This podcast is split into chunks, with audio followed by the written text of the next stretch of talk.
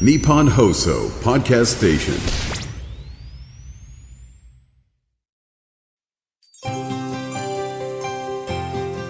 1月6日土曜日日本放送 OK コージーアップ週末増刊号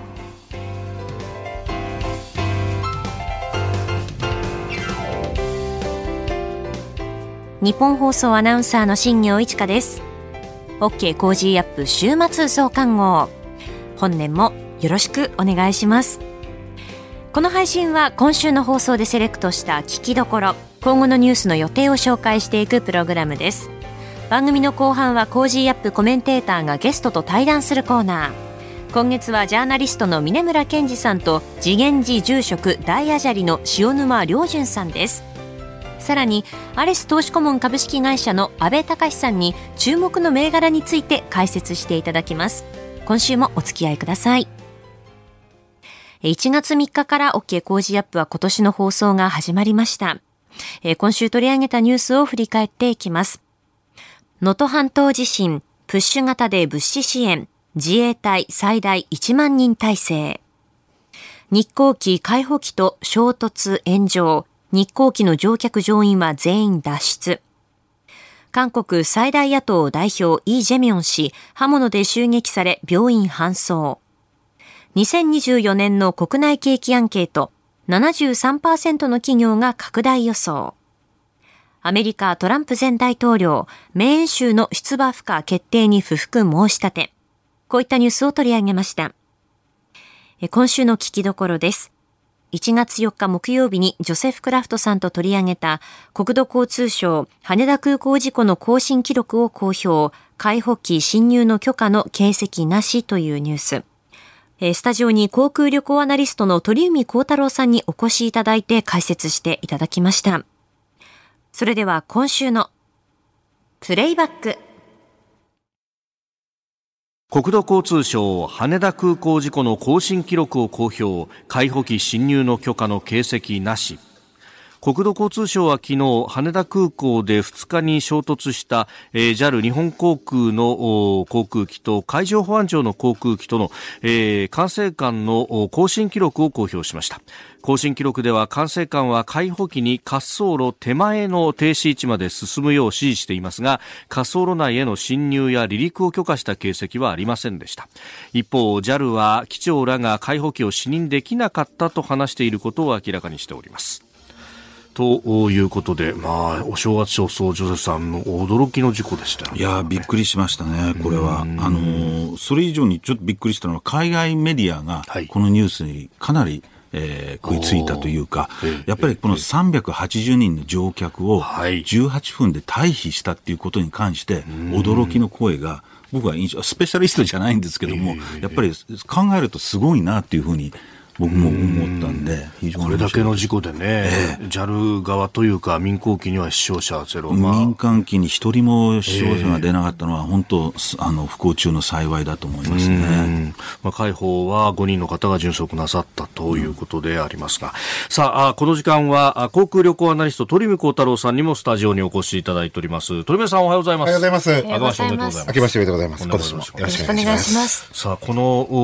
の事故についてでありますけれどども、まあ、あの記録が、ね、公表されたとか、さまざま出てますが、鳥海さん、まずどうご覧になりますか？いやまず事故自体が本当に驚いたという、まあ、ニュース速報出てすぐニュースチャンネル切り替えまして、まあ、見てましたけど、はい、まあ、最初だから単独で燃えてるのかなと思っていて、まあ、それが映ってたのが結局、これが海上保安庁の飛行機で、で、その後に、まあ、あの、1キロ結局、えとぶつかってから、今度、JAL 機が止まるまでっていうのがかかってるので、海上保安庁の飛行機と、まあ、JAL 機っていうのが、まあ、1キロ離れてて、その後、まあ、JAL 機の映像が出てきたっていうところで、最初だからな、何が燃えてるんだろうっていうところから、まあ、スタートしたんですけど、まあ結局今ね、いろんな記録なんかが出てきてる中で、まあその無線のところで、まあ管制塔からの、まあ指示のところの、まあ、えー、解釈の違いなのか、まあそこら辺が出てきてるのかなっていうところがありますけど、で、あの、今、ね、ジョセフさんおっしゃられた通り、はい、僕も、うんと8時、ぐらいに、夜8時ぐらいには羽田空港入りましたけど、はい、もう海外メディアの方の数がすごかったですあ、そうですか。こんなに海外メディアの方が空港で取材をされている。まあ、その姿っていうのはもう今までで僕が15年ぐらい取材してきた中で、もうこんなに多いのは初めてだったなっていう。だからやっぱりそこら辺の関心っていうところは非常に大きかったのかなっていうところで、もう映像出た時に、まあ、怪我にある程度出るかなっていうか、まあ、そういうふうに思われた方も多かったと思いますけど、まあ、このね、あの、民間機の方、JAL 機に対しては、まあ、あの、重症者もいないっていう。はい。はい。だからそこがやっぱりすごかったなっていうところですよね。で、あとなんか、えっ、と、体の不自由で車椅子の方二人ぐらいいらっしゃったっていう、まあちょっと報道というか昨日会見の中でも出ましたけど、そのちょっと脱出方法までは、あの、昨日公表されませんでしたけど、まあそういったところも含めて、はい。で、その、航空会社って1年に1回必ず客室乗務員ってそのエマージェンシー訓練っていう、で、これって客室乗務員の方がその訓練になると本当にピリピリされて、で、それをパスの通過しないとまた乗務できないっていう、なんかその長年乗られてる方でも、ね、そういう訓練の時っていうのは本当に緊迫感が皆さんあって、っていうことはやっぱりそれだけ訓練を受けてて、はいで、その訓練を受けてたことが今回この短い時間で全員脱出できたという、まあそこにつながったのかなっていうところがありますよね。で、やっぱり今回飛行機本当によくあんなに燃えるんだっていうのが、僕がまあから燃えてから2時間8時前ぐらい着いた時に、駐車場降りた瞬間にもう焦げ臭い匂いですよ。これが一つも今回象徴的だったなと思っていて、うん。そういうちょっとところもありましたけど、で、やっぱり飯田さんあれですね、滑走路が一本ないというのは、はい。本当に羽田空港にとっては大変なことなんだっていうのを、ええ昨日思い知らされましたけど、海側の一番まあ大きなというか、そうね。大型機も離陸できる滑走路が今。滑走路というのが、まあ、はい。使えなくなった。ええ。で、昨日は、まあ、北風の運用になると、一般的に、えっ、と、A 滑走路という、まあ、第一ターミナルと第三ターミナル国際線の間に走ってるはい。滑走路。あれが、まあ、基本的に着陸。ん。それで、あと、D 滑走路と海、一番新しい海の方はい。に、沖合にあるものが、えっと離陸ですね。ん。っていうふうに、まあ、なっていたっていう、まあ、そういう状況ですけど、本当は C が本当はね、北向き、北海道とか行く時の離陸ええ着陸使うんですけど、だからそれが使えないので、一般的には4本のうち3本使い4分の3と思いますけど、B 滑走路って横風は、昨日夜中はちょっと夜は使ってましたけど、基本的にあんまり使わないので、実質やっぱりだから半分の収容能力な。で、結局それが、便数は今ね、U ターンで100%、それを減らさないという中で、はい。結局最終便が昨日ですね、羽田空港到着したのが午前3時14分。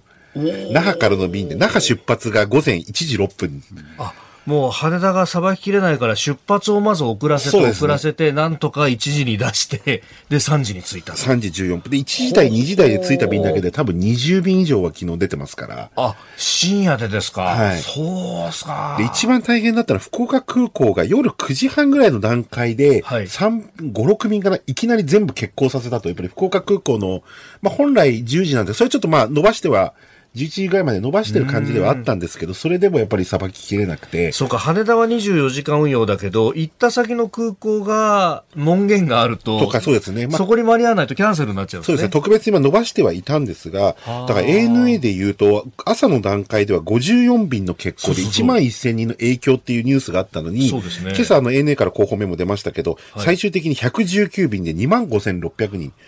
だから結局65便が追加で、まあ特に午後以降結構夕方。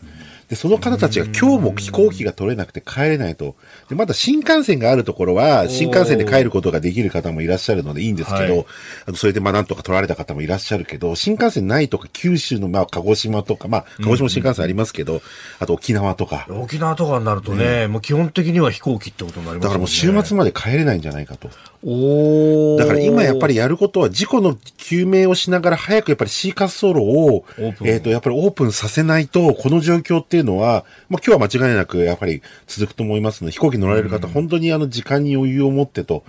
で、やっぱり帰れないリスクが相当出ちゃってるし、あとあの、外国人観光客ですね、今回。一番何が起こってるのかがやっぱり把握ができてないってなりましたよね。まあ、各国のね、あの、大使館もアシストするよというようなツイートを出していたりもしました。この後はこれからの1週間のニュースの予定と来週のコメンテーターをご紹介します。後半は番組コメンテーターの対談コーナーです。どうぞ最後までお楽しみください。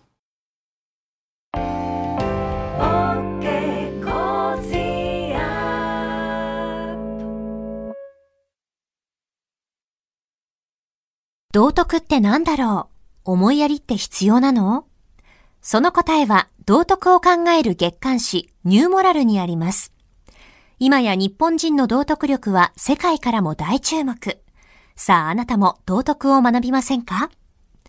お問い合わせいただいた方全員に月刊ニューモラル、さらに小冊子心に残る話ベストセレクションを漏れなくプレゼントしています。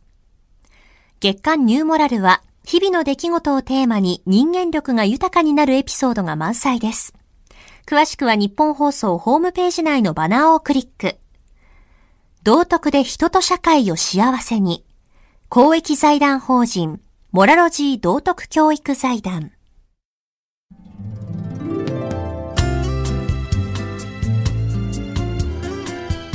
OK コージーアップ週末増刊号。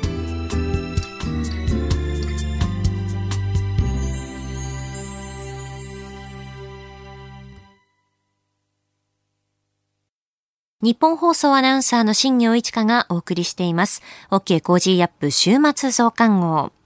え、今年2024年、日本放送は開局70年を迎えます。金曜日のオープニングでもお話ししたように、えー、70周年のキャッチフレーズ、笑顔になーれが決まりまして、そして記念のロゴも発表されました。少しずつこれから70周年の企画を発表していくことになるんじゃないかなと思うんですが、その一つとしてえお正月1月1日午後1時から、ゴジラ日本放送70周年特別番組幻のラジオドラマ復活新春ゴジラ談義という番組をお届けしました。えー、共に70周年を迎えるゴジラと日本放送のコラボレーションの、えー、第1弾になっております。えー、この番組ではですね、かつて日本放送がゴジラのその映画が公開される前にお届けしていたラジオドラマを、えー、お送りしつつ、ゲストに樋口真嗣監督と、そして宮崎哲也さんをお招きして、えー、和気あいあいとお話をしていくという、そんな内容をお送りしました。え、感想のメールいただきましたので、少しご紹介したいと思います。えー、北工事屋にお住まいの男性の方からいただきました、えー、ラジオドラマも楽しめましたし、一番嬉しかったのはシンゴジラの樋口監督のお話です。えー、羽田空港から蒲田まで飲み川を遡上した理由を聞けて嬉しかったです。なぜなら僕が住んでいるのは北工事屋、飲み川沿いの町なんです。えだから、あの飲み川を遡上していくシーンは、おーと喜んでいました。樋口監督が船に乗ってロケハンしたというならば、近くを撮ったんですね、といただきました。ありがとうございます。やっぱりその、ゴジラ映画を見ていて一つの楽しみっていうのは、こう、どこが舞台になっているかっていうのはありますよね。で、そこでこう、自分が住んでいたり、思い入れのある場所が、その舞台になっていると、なお嬉しいんですよね。えー、樋口真嗣監督のそんなあの、シン・ゴジラの、えー、裏話はもちろんですね、1984年の、えー、ゴジラのその撮影現場でのこと、そして、あの、1992年の VS モススラのお話もですね、そんなことがあったんですかという、あの、裏話もありました。とっても面白かったですね。えー、そして続いては柏市にお住まいの、えー、男性の方からいただきました。ゴジラ談義、えー、めちゃくちゃ楽しかったです。70年前とは思えない出来栄え、映像がない部分、えー、頭で想像できるのがとても新鮮で、久しぶりに頭を使った気がしています。といただいています。はい。ゴジラのラジオドラマがですね、まさにその1954年の、えー、初代ゴジラの公開前に、えー、日本放送でお送りしていたゴジラのラジオドラマ残ってる部分をお送りしたんですけれども、やっぱりその映像がない分、音とこう実況のナレーションで物語がこう表現されているので、その分やっぱりこう想像力がかき立てられるんですよね。えー、おそらくその1954年の当時の方々っていうのはそのラジオドラマから、え今度公開されるゴジラってどんな映画なんだろうええー、っていうのをそのラジオドラマからいろんなこう想像を膨らませていったのかなって、それをまさにこう追体験できるようなあの形になっていたんじゃないかなと思います。で、やっぱりその70年前ということで、その言葉の使い方というのもすごくこう興味深い部分がありましたし、やっぱりそのテープが貴重だった時代だからかなと思うのは、ちょっとそのまあ噛んでしまったりする部分があるんですけど、セリフを。でもそこそのままこう活かしてるんですよね、編集せずに。で、そういった部分も独特のその緊張感というのがあって、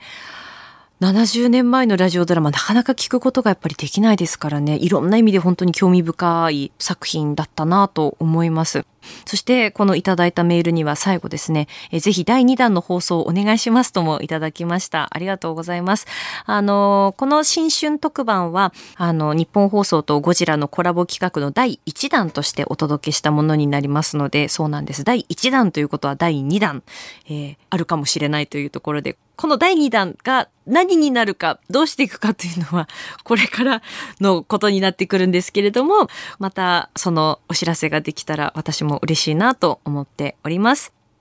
えー、もしよろしければ、あの、まだお聞きになられていない方は、ラジコのタイムフリーでお楽しみいただけたらなと思います。えー、そして、えー、お送りしております、日本放送飯田工事の OK 工事アップ。今週の放送では、小永井和穂アナウンサー、内田祐樹アナウンサーのレポートを交えて、えー、お届けしてきましたけれども、石川県能登地方を震源とする地震の影響で、石川県を中心に北陸地方で大きな被害が出ています。日本放送では被害に遭われた方々を少しでも支援するため、お聞きの皆様から支援金、義援金をお受けしています。有楽町の日本放送本社では正面玄関に募金箱を設置しています。受付時間は平日朝8時から夜8時までです。えー、夜間、早朝と土日祝日はお受けできません。えー、銀行での振り込みは三菱 UFJ 銀行本店普通預金口座番号185-6611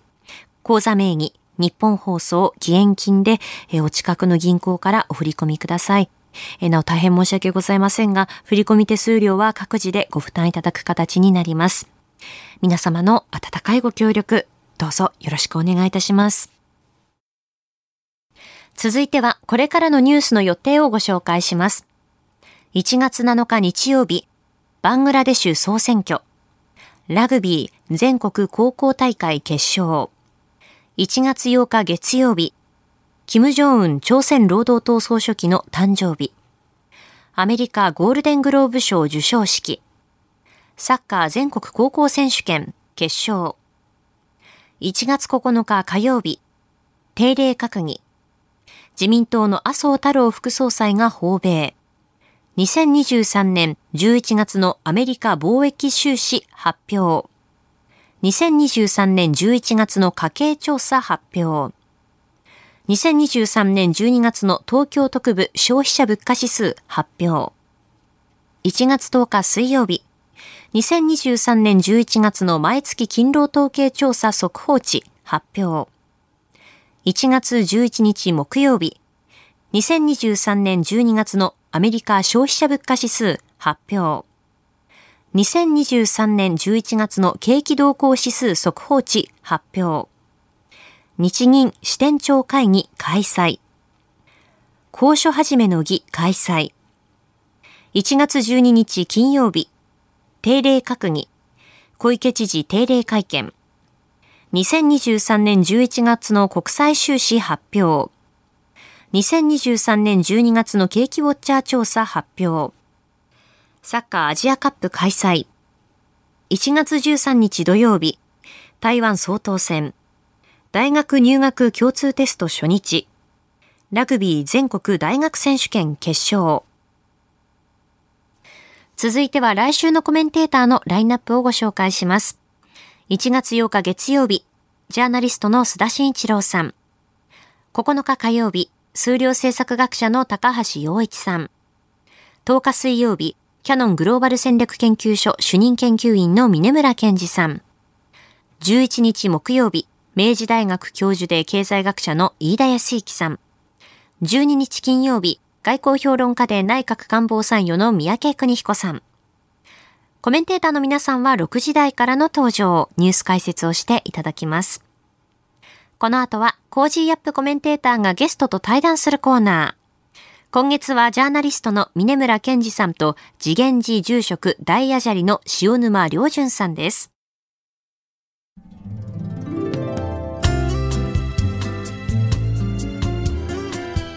OK Cozy up 週末増刊号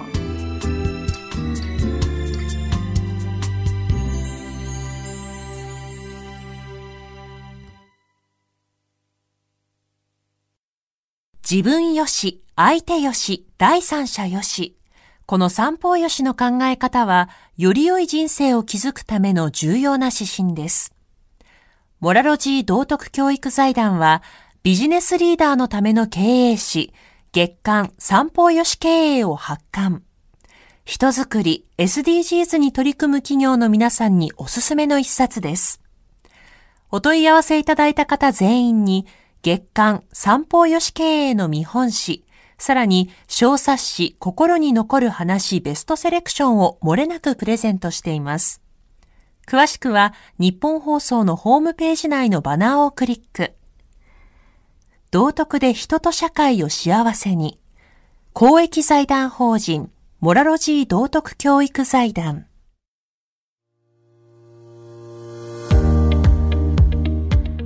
ジャーナリストの峰村健二ですこの配信は日本や世界を取り巻く様々な課題を掘り下げる対談番組です。今回のお相手は次元寺住職大アジャリの塩沼良純さんに来ていただきました。よろしくお願いいたします。よろしくお願いします。実は今日このテーマでお話を伺った時にですねどうして私が大アジャリの相手をさせていただくのかといろいろ考えたんですがおそらく最も対極にいるんではないかとあの、私も、もう欲の塊みたいな人間なんですね。そうなんですか？いや、あの、いろいろ今日は教えていただければと思います。よろしくお願いいたします。どうぞよろしくお願いします。あの、今自分で言いながら、あれなんですけど、大アジャリと。はい。リスナーの方も聞き慣れてないと思うんですが、ひ一言で言うとどういうわかりやすく言っていいですか？はい。大学って教授って言いますよね。はい教えを授けることができる職っていうような意味合いです。はある程度修行をすると、はい自分のお弟子さんとかそういう人たちに、まあ、教えをすることができるというような、まあ、そんな立場なんですが、ね、もうお坊さん以外の方にはあまり、えー興味がない社会的な何の価値もないあの称号です。あ。いやいやいやいやいや。なるほど。まあ、あれまさにその弟子の方々に教える。今、あの、軽く修行っておっしゃいましたが、はい実はこの 大アジャリのこの修行というのがすごい修行で、まさにこの千日解放業とはい呼ばれているもので、1300年の歴史の中で成功者は大アジャリとあともう一人とはい二人しかいないというすごい修行というふうに伺ってるんですが、どのような修行なのかちょっとご紹介いただければと思います。そうですね。まずあの、二人というのは、はい比叡山延暦寺とはい吉野山の金峰山寺というこの二つのお山にしか千日解放業って存在しないんです。はあ。で、比叡山延暦寺の方はいは、大体70名近く達成者がいると思うんですが、奈良の吉野山の金峰山寺は結構ルートが厳しいのかな。それで私含めて二人という、そういう、うんまあ、厳しいといえば厳しいんですが、まあとにかく朝起きてから夜寝るまでずっと歩き続けるっていうのは、しかもあれですよね、朝じゃなくて夜中ですよね、起きる時間が。23時、50そうですね、大体30分ぐらいかな。そこで滝を浴びて、えー50分ぐらいに出発をして、階段で500段登るんですよ。はあで、装束をのを整えたところで、0時半に出発。それで、えー24キロ先の1719メートルのはい大峰山と言われるてっぺんに、はい。大峰山寺というお寺があるんです、はい。そこお参りして帰ってくるという単純なことなんですが歩く時間が16時間。帰ってくると3時半ぐらいになってしまいますね。ああ、48キロ。はい。ただ1000日続けて歩くんではなくて年間4ヶ月しか歩けないんですね。これあの、私ここがちょっとよくわからなかったんですけど、どうして4ヶ月ってどういうふうに選ぶんですか、その4ヶ月というのは。まず、はい。えー、と一つは山開きのシーズン。とあと体力的に4ヶ月がやっぱ限界ですね。あもう最後の1ヶ月ぐらいはもうフラフラになってしまいますので。そうですよね。このあの、大アジャリが書かれたこのえー日誌ですね。はい。これを見ていくともうだんだんこのなんていうんですか、つら、どんどんどんどん辛くなっていくんですが、すっとこのなんていうんですかね、こう開けた感じにはい。なるなって感じがしたんです。このどのあたりが一番お辛かったでしょうか？そうですね。4ヶ月の中で、辛いなってもう初日から辛いですね。そうですか。はい。まあ、あのー、なんて言うんでしょうか。えー辛いか辛くないかではなくて、ええもう、辛い極地か最悪か。常に体の故障とか怪我とかを抱えながら歩かないといけないんですね。あとは天候ですね。もう雨の日も風の日も決して休むことができない。で一日のほとんどがおにぎりなのでカロリーがずっとマイナスなんですよ。でなんか血尿も出るっていうふうに。そうですね。初年度は出なかったんですが、あーええ。2年3年目からは以降は全部で9年かかるんですけどはあ。だけどその最後の、まあ、最後っていうか3分の1ぐらいいったところからはい。梅雨明けがちょうど7月の後半なんですよ。はい。で残り1ヶ月っていう時に梅雨明けだと山が一気に熱くなってはい。体力を消耗します。血尿が出てしまいますよね。うん、なんかヘモグロビン尿とかっていう医学的には言うらしいんですけどもう本当に抹茶色の。もう極限状態にってことですよね追いはい込まれてると、ただその1週間ぐらい血尿が出てあと止まるんですよね。へえただその後はもう馬馬力が全然ないっていうかリズムと呼吸だけで自分の体を48キロ運んでるっていう感じになりますかね。はあ。いや、今、あの、笑顔でおっしゃってますけれども、これなかなか、いや、本当にこの、私一番衝撃を受けたのは、この担当を、こう、作られて、はい。あの、短い刃物ですね。はい。持って、これ、もしも断念した時は自害ししろというのがこの教えだという、まあ教えというか掟起きて。というかこれは現代の考え方ではないですね。多分昔大昔仏様に誓って修行をして途中でやめるなんてことはできないからはあ。万が一の時には腹を切るぐらいの覚悟を持ってやんなさいっていうのがだんだんとこううーんじゃあ担当を持とうかみたいな人が出てきたのかなと思いますが私担当で実際に腹を切った人ってのはいないと思うんですよね。で一日でも行って帰ってくることが大変なので、はい。多分簡単にこの行には挑戦しちゃいけませんよっていうことなのかなって改めて思いますねなるほど。。まあ、そのぐらいの覚悟でという意味だはいってことですよね。あの、これ、まあ、だんだんこの35日目とかってなってくると、こう、昔の、あの、お母様、おばあ様の思い出が出てきたりと、っていう形で、こう、なんか、だんだんだんだん、こう、遠い世界になっていくような感じが、この日記を見られる、えー見ていると感じるんですが、はいそのあたり、どういう変化をなっていくんでしょう、この修行の過程の中で？あ多分ね分かりやすく言うと自分自身の内面的なものを見つめる期間だと思うんですよ、あー。修行って。とにかく挑戦するそのとすごい厳しい、えー行は？行としてあくまでもなんかそれはアプローチする手段であって、はい。大事なのは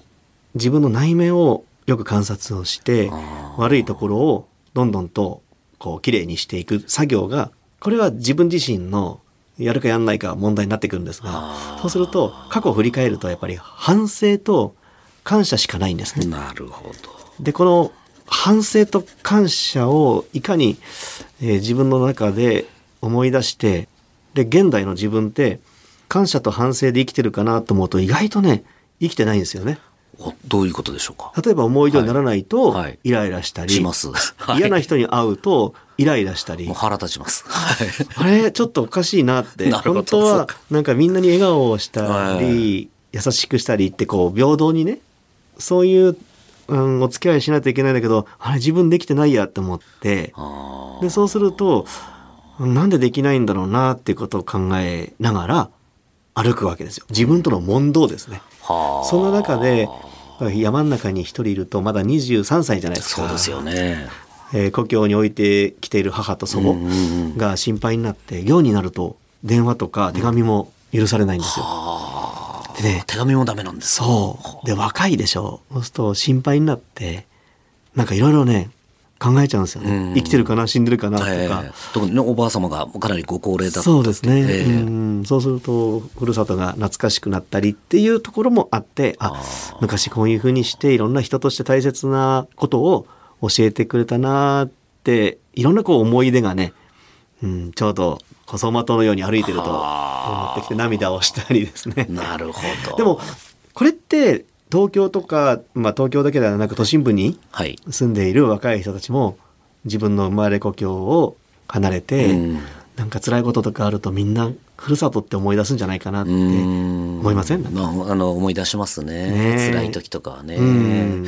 でもこれその489日目とかなってくるともうこれ熱がずっと続いてっていうこのもう本当に命の危険にもみたいな状況じゃないですか、はいどういうこの精神状態になるんですか？ここまで来ると私もここまでなったことがないのではちょっと想像ができないんですけども。まずですね、ええー行って帰ってこなければならないはい。48キロ。これはもうルールなので、行くか行かないかっていう選択肢がないですよね。なるほど。どんなことがあっても前に進むしか方法がない。となると、普通ネガティブになるんですが、私の場合は、こう、ポジティブになって、楽しいなっていう、そういうアドレナリンがたくさん、いや。出ましたね。へー。どうそれもう無理やり出すんですか？楽しいと思うんですか？いや、普通に追い込まれれば追い込まれるほど楽しくなってくるんですよね。多分、行者体質ですね。あなるほど。いや、なかなか、これ、いや、私も結構、あの、仕事柄、追い込まれないと原稿も書かなかったりするんですけれども、いや、ここまでってなかなかないですよね。そうですね。なかなか自分もいい性格を持ってこの世に生まれてきたなって思いますね。なるほど。まあそういう意味では本当にまあその1300年の歴史で2人っていうのも分かる気もするんですけれども、はい。なかなかでもあれですね。その非常に面白かったのはその563日目ぐらいから、やっぱりこの3つの言葉だと今おっしゃってましたけど、ありがとう、すいません、はいと。はいこういうことに、この言葉にこう、まさにこう修練されたんだっていうところが非常に、あ、そういうこうマインドになってくんだなっていうのを非常に私も興味深かったんですけれども。面白いのが、ええ山の中ではそう思うんですよ。はい。4ヶ月間誰とも会わないはいで山で修行して、まあ、えー山頂の山小屋のおじさんたちはいとは少しはコミュニケーション取れますが、一定の行の期間が終わると、はいまた修行道場、里でのみんなとの修行が始まるじゃないですか。はいそうするとね、イライラしてくんですよね。ほ 思い通りにならないとか、嫌なことされたりとか、はい嫌なことを言う人がいるとか、はい とイライラするんですよね。はあ頭では気づいても、まだ受け皿がね、はあ自分の受け皿が まだダメだっていう若い頃ですね。ああ、でもやっぱそう修行でそこまでの極地まで追い込んでもやっぱりこのあれですかこの下に降りてくるとダメなもんなんですか？なかなかね、そこは時間がかかりますね。はあ多分、大学で言うと、はい。知識で得ても技術がまだ伴ってないうんお医者さんとか、なるほど。というような感じでしょうかね。はあ、いやーでも本当にこのまさに命がけっていうところで言うと本当の命がけじゃない、まあ、あのごご体調もありますけれどもその熊が追われたとかっていうこのエピソードもすごくちょっとびっくりしたんですけども。そうですね、こう、大自然の中にはい。入っていくわけなので、まあ、熊さんとかイノシシさんとか、あとマムシ、はまあ、彼らが生息しているエリアに入っていくあまあ確かにそうですね。彼らからするとうちに勝手に入ってきただろうって話ですよね。そうなんですね。ええ。なんだチンチン鈴鳴らして、誰だっていうような確かにそうです感じ。だそういうエリアにいると当然ね、はい。普通に出会います。へえ。普通に出会うし、もう真夜中にイノシシなんかはもう毎日と言っていいほど頻繁に会いますね。襲われたりっていうのは結構。イノシシは大丈夫です。はあ。で、クマも、なんか、避けてくれるっていうか、ただし彼らは興奮したりびっくりすると襲ってきますよね。はあたった一度だけはい、こう、向かってきたことがあって、はいでその時ってすごいスローモーションのような、こう、もう映画のワンシーンのような感じに、多分数秒の出来事なんですが、一回逃げるんですよね。突然牙を向いて襲ってくるので、まず逃げちゃうわけですよ。どうしても。はこのまま逃げても、あと数秒後には、もう、襲われるなって思ったので、と瞬間的に、じゃあこれここから逃れるにはどうやったらいいかっていうと、振り向いて、いはい。威嚇しながら大きな声を出して自分の持ってる杖をもう投げつけてしまえっていう思考がパッと浮かぶんですよね。へで躊躇なくその通りにするわけなんですね。はい。あと熊がこうヒッてこうびっくりして上向いて逃げていってくれたのではあ。その時は助かったんですがそれがねわずか本当に45秒だと思うんですが、えうもん。うスローモーションですよね。もう本当に窮地に追い込まれるとスロースローモーションになるって本当だなはあ。でもそれであれですよね。逃げあのずっと背中を向けてたらひょっとしたら襲われてたかもしれない、可能性もありますね。よね。早いんでね。はあらしいですね。うんものすごい早いです。はあいやーそういう意味では本当の命がけだというこのはい修行ですけれども、非常にこれあのぜひあのちょっと次回はこの辺り、はいこの今後じゃあ我々がどういうふうにこの生きていけばいいのかと私みたいなこの煩悩の塊みたいな人間がどうすればいいのかと いうあたりをちょっと掘り下げて伺っていきたいと思います。え今月は慈眼寺住職大阿闍梨の塩沼亮潤さんにお話を伺っております。次回もよろしくお願いいたします。よろしくお願いします。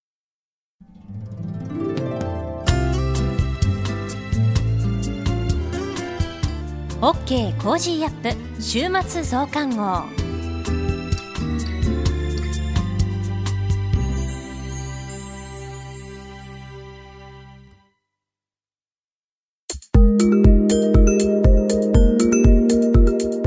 OK Cozy up 週末増刊号。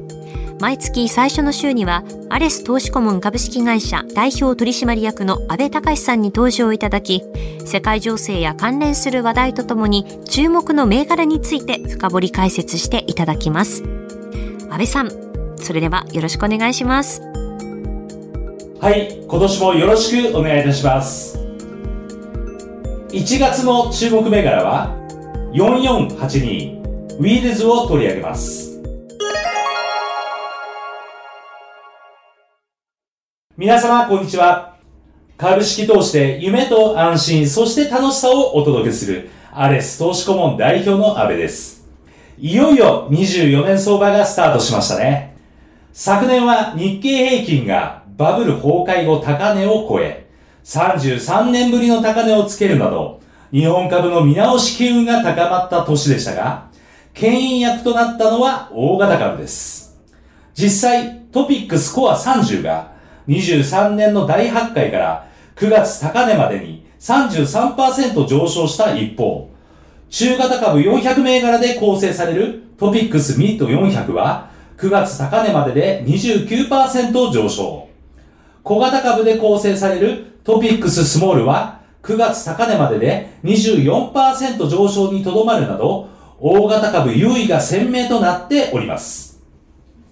要因としては、1、33年ぶりの水準まで進行した円安。2、好調な企業業績を背景にした米国市場高。3、外国人投資家の買い拡大などが挙げられますが、24年はこれら3つの要因が剥落する可能性があります。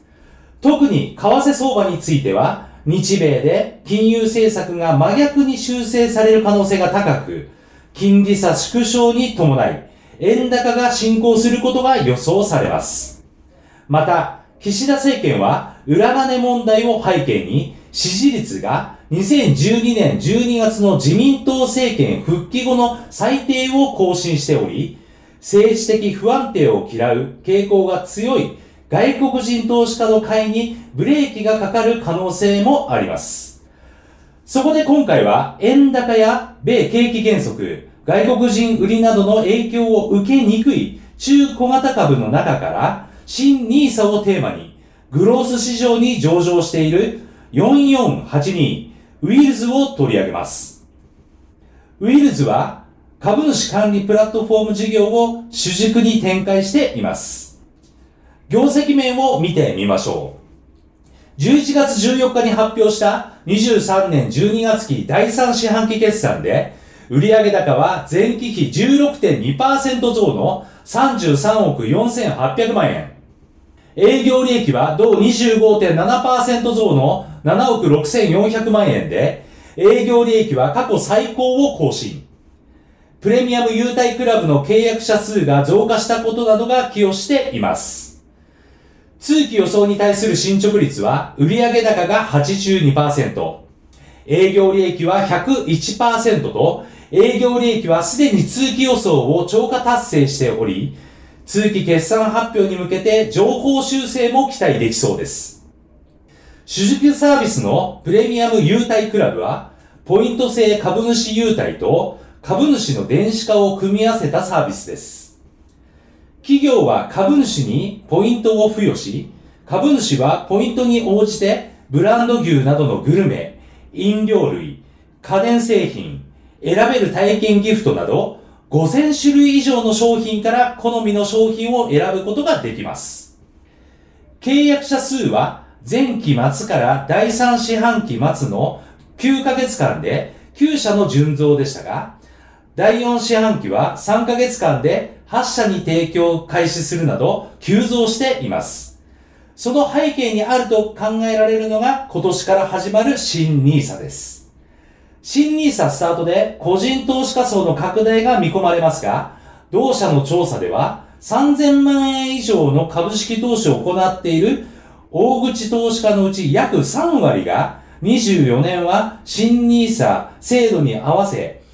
株主優待に力を入れている企業の銘柄に注目すると回答しています。そのため、24年は戦略的な株主優待に取り組む企業は、大口株主の増加、大口買いによる株価上昇、出来高増加などに期待ができ、同社サービスのニーズは一段と高まることになりそうです。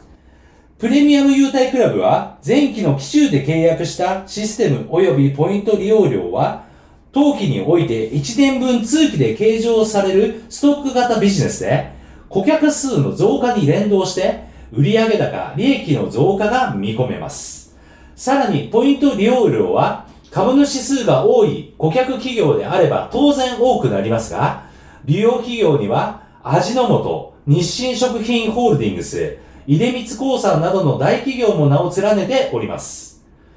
東証が PBR1 倍割れ企業に改善計画の開示を求める中、今後は PBR1 倍割れの大企業での導入拡大も期待できそうです。また、22年12月末で株主優待導入企業数は1475社あり、同社の足元のシェアは6%ですので、成長余地は十分となります。今回の1月注目銘柄は以上となります。個別銘柄についてより詳しく知りたい方は、アレス投資顧問ホームページでの無料メルマガのご登録により、毎営業日厳選注目銘柄をご覧になれます。また、リアルタイムで情報更新するアレスの公式 Twitter や YouTube、安倍隆の投資 TV も毎週配信しておりますので、ぜひご覧ください。なお、当欄では個別銘柄について解説しておりますが、投資の勧誘や売買通商を目的としたものではありません。情報提供する金融商品のオルト取引では、相場変動などにより損失を生じる恐れがあります。実際の投資商品の売買におきましては、ご自身の判断、責任のもとで行っていただくようお願いいたします。それではまた次回お会いしましょう。OK Cozy up 週末増刊号。アレス投資顧問株式会社代表取締役の安倍隆さんに今注目の銘柄を深掘り解説していただきました。日本放送飯田浩二の OK コージーアップ。平日月曜日から金曜日朝6時から8時までの生放送でお届けしています。ぜひ FM 放送、AM 放送はもちろん、 radiko や radiko のタイムフリーでもお楽しみください。OK Cozy up 週末増刊号。ここまでのお相手は、日本放送アナウンサーの新業一華でした。